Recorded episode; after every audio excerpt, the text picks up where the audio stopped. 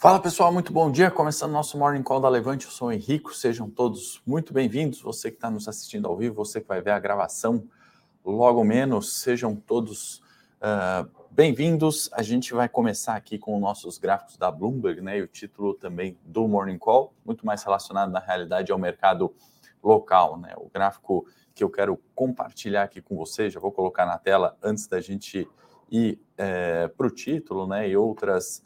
É, assuntos locais que eu acho que hoje realmente vão dominar os mercados, né? A gente está falando aqui dos valuations do S&P, né? Quem já ouviu falar no múltiplo preço-lucro, né? Que é pegar o preço da ação e dividir pelo lucro por ação, né? Uma métrica muito utilizada é, pelos analistas, pelos investidores. É claro que tem uma série de detalhes, né? Não é simples e objetivo, né? Olhar esse múltiplo, mas funciona ali como uma referência de mercado. Né? Esse gráfico aqui, feito pela Bloomberg e pelos analistas do consenso consultados, né, mostrando que os valuations, né, o preço das ações no S&P estão, né, segundo esse múltiplo, mais baratos do que a média histórica de 10 anos. Né? Essa linha pontilhada aqui é a média de 10 anos, né, indicando um múltiplo preço-lucro de 17,5, atualmente em 15,9. Né? E o que, que esse múltiplo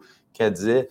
A grosso modo, que para você recuperar o investimento ali na média das ações do SP, você levaria 15 anos, né? Se a gente observar aqui em 2015, a marca na média, né, 17.5, 2016 e 17, né, cruzando pela média, né? Alguns períodos em 2020 pós-pandemia, né, subindo ali a média indo para 24 o múltiplo e agora voltando para os 15, né? Então, é, é um, um, uma perspectiva ali, né, de olhar essas quedas de mercado, né, pelo múltiplo preço-lucro abaixo da média histórica, né, dizendo ali que as ações, em teoria, estariam baratos na S&P, né, locomotiva do mundo. Aqui eu trouxe um outro gráfico para a gente comparar, né, mercados emergentes, né, linha branca, com os mercados desenvolvidos. Também no uh, desde janeiro até agora, né, janeiro, uh, junho, a gente vê obviamente essa queda, né, dos mercados tanto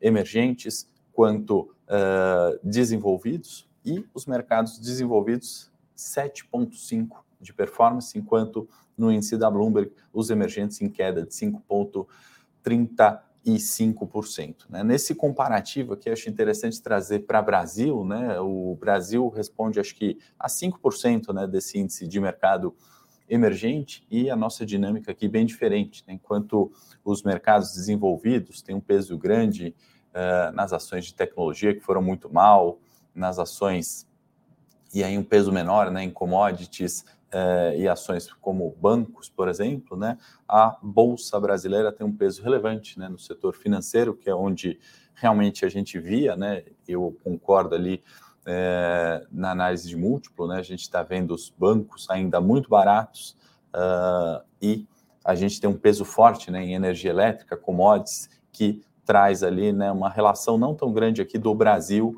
com é, essa queda aqui dos mercados emergentes. Né? Então, uma dinâmica diferente. Aqui tem muito peso de China né, nesse, na linha branca, né? estamos falando de 22% desse índice é China, onde tem um peso grande em tecnologia, né? onde tem um peso também relevante é, em consumo é, discricionário também. Né? Então, dinâmicas diferentes, não entendam aqui emergentes como sendo uma é, comparação justa, né, ou fidedigna com o nosso Ibovespa. E aí, para trazer uma comparação, por exemplo, do nosso Ibovespa, né, que eu quis comparar é, a performance do Itaú, linha branca, tá, com a performance do Nasdaq, né, uma bolsa de tecnologia nos Estados Unidos. Eu não sei se está tão claro aqui, né, a linhazinha está um pouco apagada, né, mas a gente consegue ver aqui que o Nasdaq ele uh, teve uma performance negativa ali desde dezembro, né, em 28%, enquanto o Sol Itaú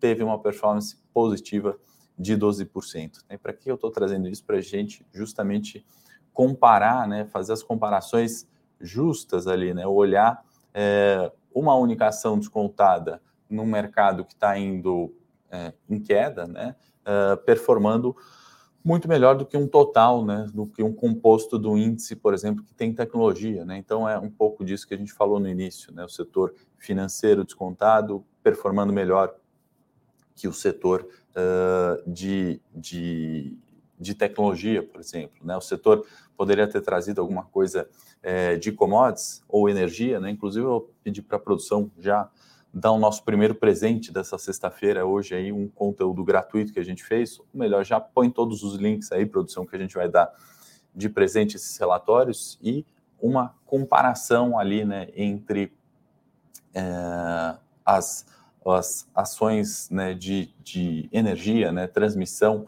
pagando, né, é, mais um comparativo, né? Então, nosso primeiro relatório é, de brinde hoje aí para você é justamente esse comparativo aí entre as ações de, é, de, de Taesa e ISA-CETEP, né? Qual, é, qual dessas transmissoras é melhor, na nossa opinião, né? Então, uma avaliação detalhada para você aí que nos assiste, presente, primeiro presente, ou se quiser colocar também todos os links, produção já fica à vontade, tem uma série de relatórios hoje que a gente vai entregar de forma gratuita, só clicar no link, escrever seu e-mail, você já sabe, vai receber por e-mail gratuito uh, os relatórios. Né? A produção colocou também um de renda fixa. Deixa eu dar bom dia aqui para o Elvis, Miguel, o Inácio, o Miqueias, Robert, Maurício, Ricardo, Wagner, Mandinha, sejam todos muito bem-vindos e bem-vindas. A produção né, é, acabou comentando ali o relatório de renda fixa, e aí a gente vai começar por aí, cenário local, né? Renda fixa não sendo tão fixa assim, também é só clicar no link, baixar o relatório, deixar seu e-mail. Por que, que a renda fixa não é tão fixa assim, né? E as pessoas às vezes acabam se confundindo, compram um título ali de renda fixa e veem que tem a marcação a mercado, né? Tem a volatilidade. Ontem a gente viu, e até o título do Morning, né, uma brincadeira ali com uma frase de uma antiga presidente, é, que se a gente alcançasse a meta, a gente dobraria a meta, né? Uma brincadeira com o que, na verdade, trouxe né, volatilidade para a renda fixa, trouxe volatilidade e incerteza para os mercados ontem, quando uh, o Banco Central né, se posicionou ali de uma forma, obviamente, mais dura. Né? Campos Neto acabou é, comentando né, sobre algumas, uh, não alterações, né, mas de fato confirmando ali o juro neutro do Brasil é, indo para 4%, né, não 3,5%. 0,5%, ou seja, né, um juro onde a gente não teria é, nenhum incentivo né, à expansão, nenhum incentivo à contração econômica, né, e também teve mais volatilidade, né, por isso esse relatório a gente achou importante compartilhar e dar de forma gratuita para vocês hoje, né, quando ele comenta né, que é, o, o, a meta de inflação não ser mais 3,25, né, ser ao redor de 4%. E aí ontem o mercado entendeu que o Campos Neto estava falando que a inflação, a meta de inflação era para era 4, né, subindo assim a nossa meta atual, e aí isso preocupou de alguma forma os mercados, né? Por isso que a gente viu o Ibovespa, na minha opinião, né, numa queda mais significativa é, ontem, né, do que os outros quatro dias na semana, né, uma semana onde foi uh, volume muito fraco, né, uma volatilidade uh, intensa, mas um volume bastante fraco, né, e aí uh, o mercado entendeu meio que errado isso, ou pelo menos na, na fala do Campos Neto, né, ele falou, olha, é, ao redor de 3,5, 3,25 não é inflação em 4, né, abaixo de 4 ele corrigiu isso, mas até aí é, o mercado já tinha precificado, né, já tinha corrigido o Bovespa, já tinha feito a volatilidade ali da renda fixa. Então, para quem não sabe, né, ou para quem quer se informar melhor sobre as, informa as aplicações de renda fixa, esse relatório aí que a produção colocou no chat e também está no link da descrição do vídeo, é bem bacana, tá bom? Então, não só a renda variável, né, tem a renda fixa, é importante a gente é, olhar para isso, né? E com essa fala veio o Ibovespa para 98 mil pontos, a gente levou o dólar né, para 5,23, né, o dólar é, comercial, né, a hora que a gente fala do dólar futuro, vocês vão ver que a gente de fato chegou naquele alvo dos 5 é, e 20, né, 5 dos 20 e 50, né, 5,250, 5,200 que a gente vem falando no morning, deixa para o final do, do nosso morning call a gente mostrar gráfico de Bovespa e dólar, mas de fato essa ascensão do dólar, né? Provavelmente um dólar ainda mais forte é, frente ao real. É, que mais? E aí veio toda uma preocupação fiscal, né? Eu vou gastar bastante tempo com o Brasil, porque eu acho que é onde a gente teve mais noticiário importante, né? Estados Unidos, internacional, a gente meio que é, já a par né, das coisas que estão de fato acontecendo. Antes da gente entrar no fiscal aqui do Brasil e falar um pouquinho mais da, da volatilidade de ontem, o que esperar para hoje, acabei não passando aqui os, os mercados, né? Então vamos falar de petróleo, tanto o Brent como o WTI subindo, né, na casa de 1,80 e 1,60 respectivamente. Ontem eh, surgiu ali né, uma notícia da Reuters que eu li, eh, onde a OPEP eh, procuraria né, a acelerar a oferta de petróleo. Isso fez com que o petróleo arrefecesse ontem, mas hoje retomando ali altas significativas já para o horário, né? Minério de ferro que despencou, aliás, que subiu né, 7% ontem, né, hoje Dalian mais ou menos em alta de 0,90 é, a gente tem é, nenhum minério ontem, né, subindo forte, é, tendo essa uh, aumento de 7% foi positivo, né, para as ações da Vale ou para o setor de mineração que acaba entrando nesse viés positivo, né? Então hoje Dalian sobe 0,96, a gente ainda assim tem que ter uma cautela porque dada essa incerteza, volatilidade é, acima do usual, né, como diz próprio Campos Neto, do Banco Central, na ata do Copom, é, algumas relações não estão assim tão claras ou tão diretas. Né? Então, a gente não viu esse reflexo no minério. Quanto aos demais índices, né, a gente teve a Ásia fechando praticamente inteira no terreno positivo, né? Xangai é, em 0,89 no terreno positivo, Nikkei no Japão 1,23 e o Eurostox subindo uh, 1,72 no momento, tá? Então, um viés aí de abertura positivo para o dia, assim como a S&P subindo 0,78. Então, o Brasil ontem descolou um pouco do mundo, né? Teve, na realidade, um, uh, um dia mais negativo em virtude desses primeiros fatos que a gente falou aqui do, do Campus Neto, né? Com, com juro neutro e inflação, e outros fatos também que acabam preocupando o mercado. E, de novo, né, a preocupação é fiscal. Né? A questão da PEC uh, do, do, PLP 18, né, antes que foi sancionado, o PLP 18 que tem relação com o ICMS de eh, energia elétrica, gás, gasolina, né, combustíveis, etc., foi sancionado, né, a questão sai ali de, de tanto do foco, né, e entra a PEC 16, né, que tenta contemplar ali alguns vouchers caminhoneiro e aí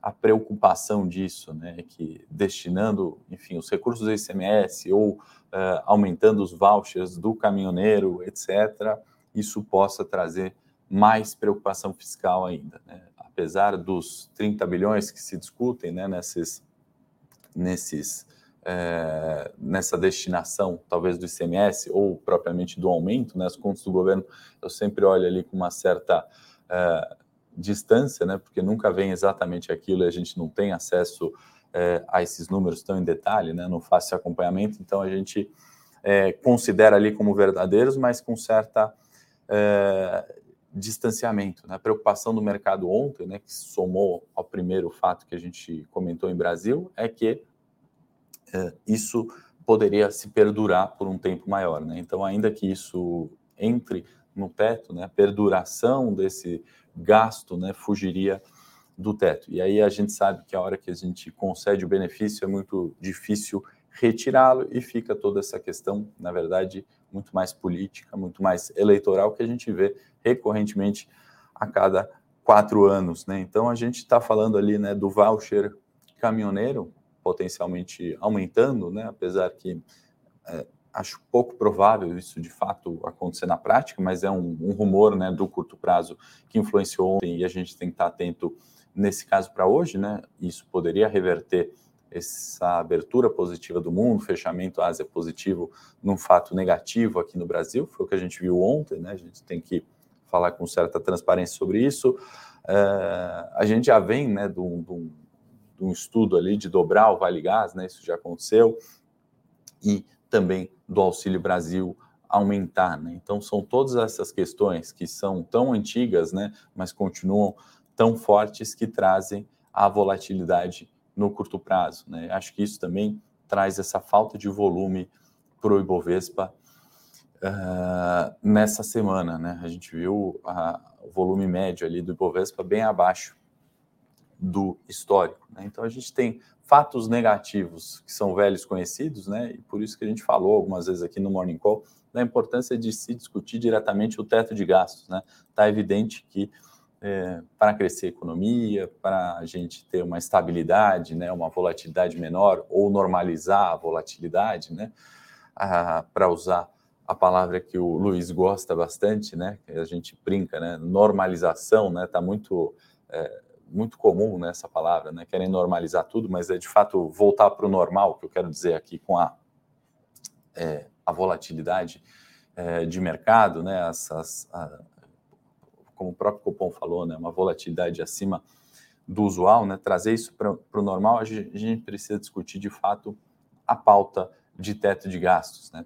O, o, fiscal, né, a preocupação com o fiscal começou, sempre existiu, né, mas assim, começou a impactar de forma negativa. Junho de 2021, a Bolsa, é, nesse último, pós pós-coronavírus, né? pós-recuperação do coronavírus, desde junho de 21, a questão fiscal vem preocupando. Ontem não foi diferente, eu coloco que hoje né, pode não ser diferente, né? apesar das explicações, apesar dos panos quentes nessas questões que a gente falou do cenário local, pode trazer um viés uh, diferente para o Ibovespa no dia, dia de hoje. Né? Acredito que são coisas ali é, muito do curto prazo, então por isso que a gente compartilhou aí o segundo relatório gratuito da renda fixa não ser tão fixa assim. Né? Temos riscos fiscais que vão impactar nos juros, independente se o cenário é de alta para Selic, como tende a continuar, como a gente vem falando aqui no Morning Call. Tá? Uh,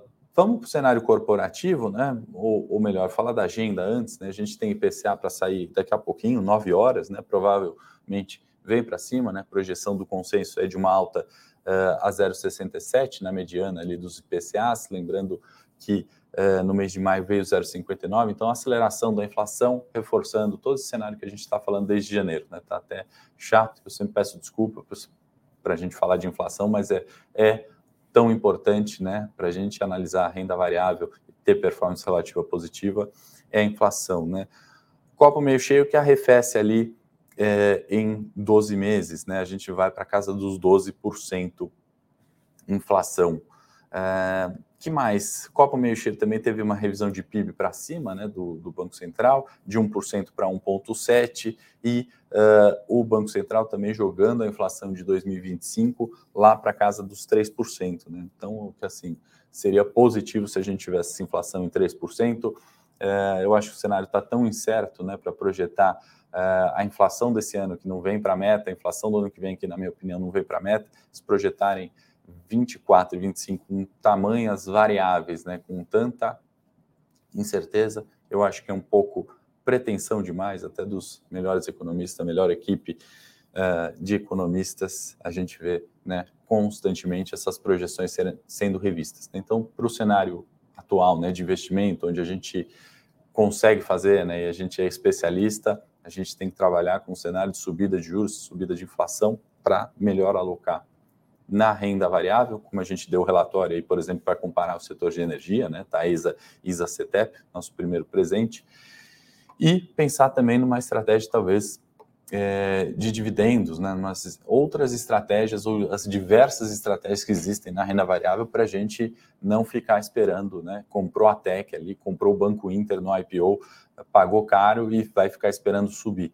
Vai ficar esperando subir para sempre, né? Os stops é, ou as revisões, né, elas devem existir para termos essas mudanças de carteira, né? E não vai ter problema nenhum na hora que a gente mudar esse cenário, e aí a gente vai parar de falar de setor elétrico, vai parar de falar de defender carteira, ou vai parar de falar operar volatilidade, né? E aí é, isso é cíclico no mercado, né? Isso vai mudando.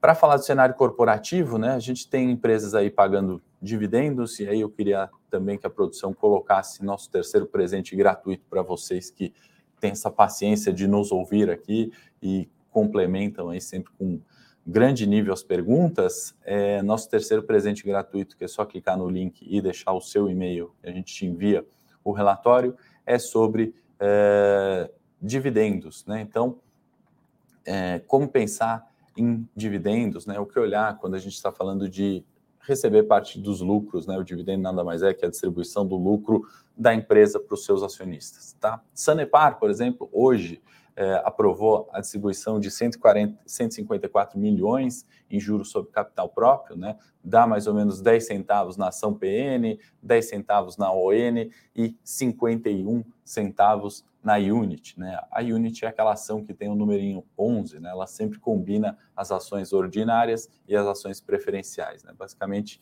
diferença de ordinária e preferencial, para quem não sabe, a preferencial, como o próprio nome diz, você tem preferência né, no recebimento do dividendo, e a ordinária você tem o, o é, a, a, preocupação, né, o maior direito ali no voto, né, o foco é maior no voto.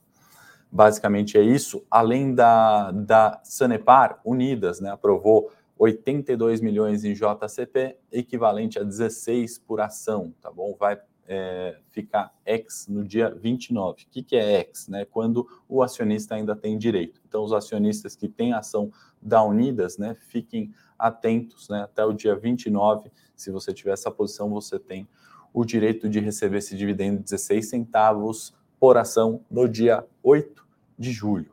Mais uma ação é, pagando dividendo, movida, né? na realidade, juros sobre capital próprio de 14 centavos por ação, pagamento dia 11 de outubro e a data X, a data que você tem o direito com, enquanto acionista, é até o dia 1 de julho. Mais empresa pagando dividendo. Ju, é, Guaranapes né, vai pagar 30 milhões em juros sobre capital próprio, são 6 centavos, dividendo menor ali é, por ação. É, dia 29 do 6 fica a ex e é, a data do pagamento ainda vai ser liberada na AGE só de 2023. Né? Então, o acionista ele acaba tendo o direito nesse dividendo, mas o recebimento, a data de recebimento vai ser discutida em assembleia apenas em 2023. Então, a gente no cenário corporativo hoje, né, comentando e dando esse relatório aí que a produção pode colocar de novo no chat se quiser sobre é, dividendos, né, a gente viu, viu algumas empresas né, que estão tendo lucro, estão distribuindo seus dividendos diretamente para seus acionistas. Né? Então, o relatório é esse: rentabilidade e retorno em dividendos. A gente fez um é, especial das small caps da Bolsa de Valores. Tá? Então, clica no link, coloca seu melhor e-mail, vamos te enviar um link lá, você clica e baixa o relatório gratuito, tá bom, Paulo? Tá aí, ó, tá na, no chat e tá também na descrição do vídeo, combinado? É...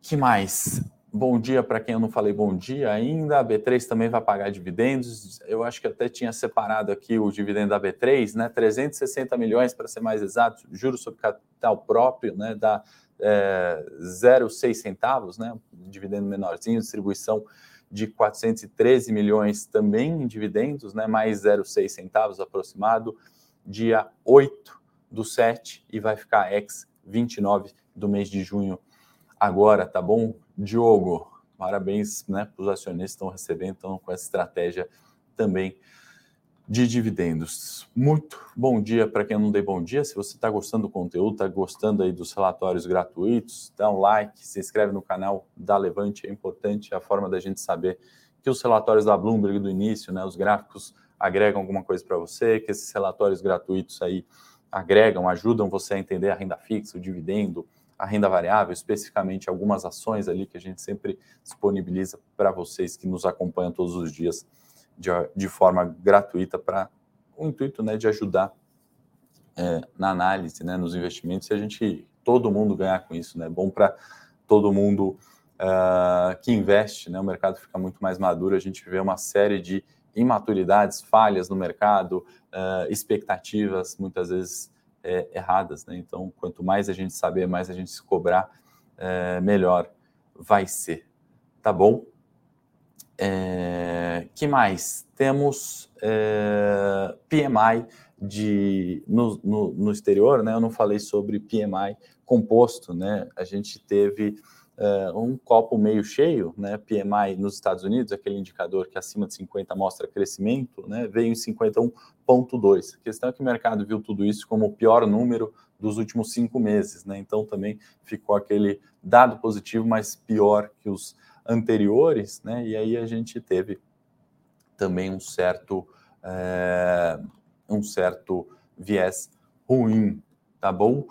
É, eu não sei se o pessoal está é, falando aqui sobre as séries, né? Opção, alguma coisa nesse sentido, né? Não sei se eu não, não respondi alguma pergunta específica das séries, exclusiva dos assinantes. Manda um e-mail, a gente sempre responde em até quatro horas na Operação Fênix, todos os dias no trade. Nas outras séries também a gente responde, né? As séries de longo prazo. Tem o suporte do WhatsApp, atendimento, tá online 24 por 7 praticamente é, todo instante, né? Então, assim, 10 minutos, né, em média, você recebe a sua resposta. A gente coloca prazo de quatro horas na Operação Fênix para ter um limite ali, né? Às vezes junta muita dúvida, né? A gente tem uma equipe grande ali de análise, de atendimento também, mas muitas vezes é, o número é tão grande de dúvidas, né, que acaba é, demorando um pouquinho mais e a gente põe esse prazo aí de quatro horas para sempre é, corrigir. O Gil está falando alguma coisa ali das respostas, não entendi. Se eu perdi alguma coisa, pessoal, manda, se for assinante, manda no e-mail exclusivo da série, a gente responde na hora, tá bom? Que a pauta às vezes é mais é, intensa, né? Morning call, foco é o dia, né? Tem, não tem só assinante, tem pessoa que acompanha só o morning call, então às vezes não dá para detalhar tanto aí todas as dúvidas das séries, tá bom? Mas na assinatura a gente esclarece todas elas imediatamente. Vamos para o gráfico do Ibovespa, para a gente concluir nosso morning call, né? Bovespa, dólar e índice. Não esquece de dar o like se está gostando do conteúdo, a única forma da gente continuar com isso de forma gratuita aqui, diária para vocês, né? Entendendo que está bom ou melhorando, né? Se não tiver bom, para fazer sentido continuar todos os dias, certo? Bom, e Bovespa ontem, né? A gente viu é, a queda, testando 98 mil pontos, a gente já explicou os motivos ali do macro né, em virtude disso. A gente teve uma quinta, uma quarta é, e uma terça, né, bastante neutra, né, negociação ali em torno dos 99, aquilo que a gente fala, né, como teste dos 100 mil pontos, que logo na abertura, segunda-feira também foi um dia ruim. Né? Então, como suporte, né, já está logo aqui, 98 mil pontos, né, abaixo dos 98 mil pontos, a gente tem um cenário bastante difícil, né? A gente só vai encontrar 93 mil pontos, deixa eu carregar aqui, é, como uma referência né, do pós-pandemia, né? E a gente está falando de outubro de 20, né? A região de 93 mil pontos. É, de verdade, espero que o Bovespa não vá para lá, né? Tem alguns fatores, algumas ações baratas, mas tem, quando a gente fala de Bovespa, estamos falando de 91 ações, né? Algumas indo muito mal, outras tendo peso relevante, não indo tão mal assim. Então a gente tem que fazer esse combinado quando olha só Ibovespa. Né? Estamos falando de uma cesta aqui de índice, né? A gente não está falando de ações específicas, tá? Uh, e aí a resistência continua nos 100 mil pontos, né? Então esse teste dessa semana vai ficar mais claro. Vamos observar hoje, né? Como o nosso cenário local se comporta, né? Dado que é, a gente gastou um tempo nessa sexta-feira, né, com esse título de Dobramos a Meta, justamente é, explicando né, algumas é, alterações, variações que influenciam no Ibovespa. Né? Então a gente foi num sentido diferente do resto do mundo ontem, né? E vamos observar essa sexta-feira é, se essa abertura positiva no mundo, fechamentos positivos, trazem algum alívio para o nosso Ibovespa. O dólar, né? Quem se lembra, quem acompanha aqui os mornings técnicos, morning call da Levante, a gente tinha traçado né, os 5,200, 5,250 como alvo né, nessa recuperação aqui de preços e agora é uma resistência relevante. Né? Dado o cenário atual, a gente tem novamente aqui a média de 200 sendo importante, né? um dólar 5,330 né? para a gente olhar se o fluxo, né? se esse viés do fiscal, viés de juros, viés de bolsa continuar é, como a gente tem visto nos últimos dias, obviamente, dólar 5 e 300, tá bom? Como suporte, ainda ficam mantidos os cinco reais lá embaixo, né? Muito mais perto da média curta, 17 períodos para quem gosta de análise técnica. Que mais, pessoal? A gente está falando do, do índice futuro, abrindo um terreno positivo hoje, tá? Já está com dois minutinhos de negociação, índice futuro do Ibovespa indo para 100 mil pontos, né? Deu meia hora aqui de morning call, a gente nem falou ainda tudo que dá para falar, mas uh, a gente já observa uma abertura positiva do índice futuro. Então, pelo menos refletindo ali uh, um pouco dos, uh, do viés de mercado. Né? Então, abertura potencialmente positiva. Para a gente falar também de juros, já que a gente deu o relatório aí de, da renda fixa não ser tão fixa assim, que eu recomendo que vocês é, baixem, tá bom? Vou falar do janeiro 25, que é o que a gente está mais acostumado a mostrar aqui, DIF 25, né? Então estamos falando dos juros lá na frente, né? E com as falas de ontem a gente vai ver, né? É, não vou colocar os cinco minutos aqui, realmente vai dar essa impressão que foi uma alta muito grande, né? Mas após o arrefecimento, né? Encontrar os 12 e 30 lá na frente, ele na data de ontem, né, testou o suporte dos 12,300, desculpa, depois de testar os 12,60, 12,80, resistência lá em cima, ele voltou para os 12,30, né, parece ser pouquinho isso, essa diferença, mas para juros é bastante, né, então, é, baixo relatório ali da renda fixa não ser tão fixa assim, você vai entender essa diferença aqui, né, de quase um ponto percentual, 100 basis points, como eles falam na renda fixa, a diferença, né, que traz nos preços é, dos títulos, tá bom? Nas variações. Então, ontem, novamente, viés de alta. É possível a gente ver os 12,80 novamente no janeiro 25, tá bom, pessoal? Então a gente está com esse cenário, inflação que vai sair já já, vem para cima, né? E inflação para cima, juros para cima, faz muito sentido a gente olhar ações que pagam dividendos, operar volatilidade no curto prazo, proteger carteira de longo prazo, uh, entender quais setores né, para o longo prazo são diferenciais. Né? Então, tem um pouco de tudo isso aí nos links gratuitos hoje é, do Morning Call. Tá bom? Então, é, sejam aí é, muito bem-vindos. Se gostaram do Morning Call da Levante hoje, curtam, compartilhem, indiquem para um amigo esse vídeo, se inscrevam no canal da Levante Vou para o Morning Técnico agora, falar um pouquinho mais de preço de tela, de gráfico, para quem gosta, o meu canal já já no ar. No mais, a todos uma boa sexta-feira e para quem é assinante, eu vou ver às quatro e meia na live de prestação de contas do trade dos cinco dias, nossa carteira semanal ainda hoje. Tá bom, pessoal? Mais um pouquinho de mercado lá no Morning Técnico agora, preço de tela, gráfico, complementando aqui as informações que a gente prestou de forma gratuita para você. Um grande abraço e até segunda-feira.